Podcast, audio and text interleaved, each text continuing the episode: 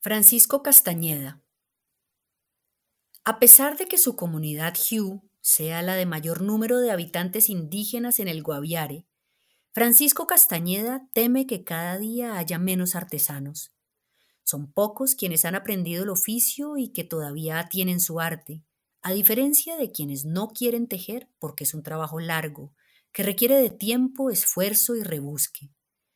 Que haya quienes no quieran aprender ni mostrar sus creencias y cultura se debe, según él, a las distintas formas de ser de cada quien.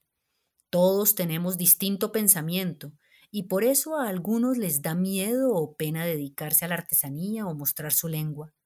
Francisco sueña con ser un representante de su cultura y transmitir el conocimiento que Dios le ha dado espiritualmente sobre sus leyendas, artesanías e historia para que no se pierda. Por ahora lo hace desde el tejido en Kumare. Sus ancestros eran nómadas y navegantes de los ríos Guayabero y Arari, afluentes del Guaviare. Los abuelos y mayores cuentan que fue Naxen quien les dejó el conocimiento de los tejidos, cultivos, la pintura y los cantos y danzas rituales.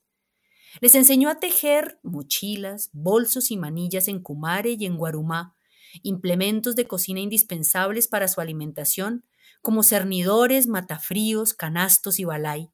Les enseñó a cultivar plátano, piña, naranja, batata, avena, caña, yuca dulce y yuca brava, tan fundamental en su alimentación y que requiere ser procesada para poder ser ingerida, pues de otra manera es venenosa y mata a quien la consuma cruda. La sabiduría de Naxen tuvo que atravesar muchas generaciones y mantenerse viva antes de llegar a Francisco a través de sus parientes y abuelos. Su tío Bernardo le enseñó, a los 19 años, a usar el kumare para tejer mochilas y manillas. Le dijo, esto lo tiene que aprender porque usted es un indígena. Después, a los 24 años, aprendió a hacerlo de la cocina de la mano de su suegro, Jaime González, Ahí supo cuán esquiva es la planta de guarumá y el valor de los matafríos, cernidores, canastos y balay que se tejen con ella y que se usan en el día a día para procesar la yuca brava y preparar el cazabe y la fariña. Por último, a sus 30 años, recibió de un abuelo Hugh el conocimiento de los cantos y las danzas de su pueblo.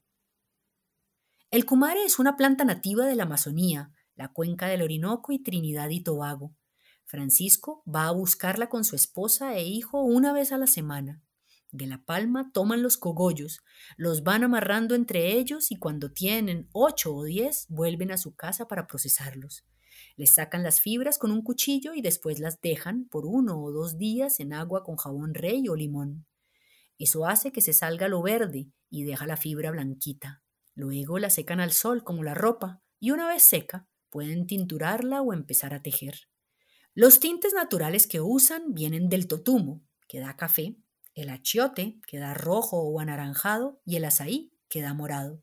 Estos tres colores simbolizan el café de los techos de la maloca, hechos de palma de moriche, el rojo que usan en sus cuerpos para proteger a los recién nacidos y a quien quiera que vaya a entrar a la selva, y el morado que recuerda a las flores. Para tejer la fibra lista necesitan una aguja capotera, unas tijeras y un metro para ir midiendo. Lo que queda es una mochila, bolso o manilla muy duradera. En la cultura Hugh, tanto hombres como mujeres tejen en Kumare. Francisco lo hace junto a su esposa y su hija, la mayor de seis hijos. Hoy enfrentan la precarización de sus artesanías por parte de quienes no conocen todo el trabajo que implica hacer una sola pieza. Hay momentos en que Francisco siente que lucha solo, sin un equipo, yendo de puerta en puerta por San José del Guaviare ofreciendo sus artesanías. Pero sigue, con fe en el conocimiento que Dios le ha dado, haciendo y ofreciendo las mochilas que en su cultura Hugh son protectoras y que sirven para todo. Llevar menaje, vestuario para reuniones importantes, yopo y yajé si se es médico tradicional o pintura para el uso de sus costumbres.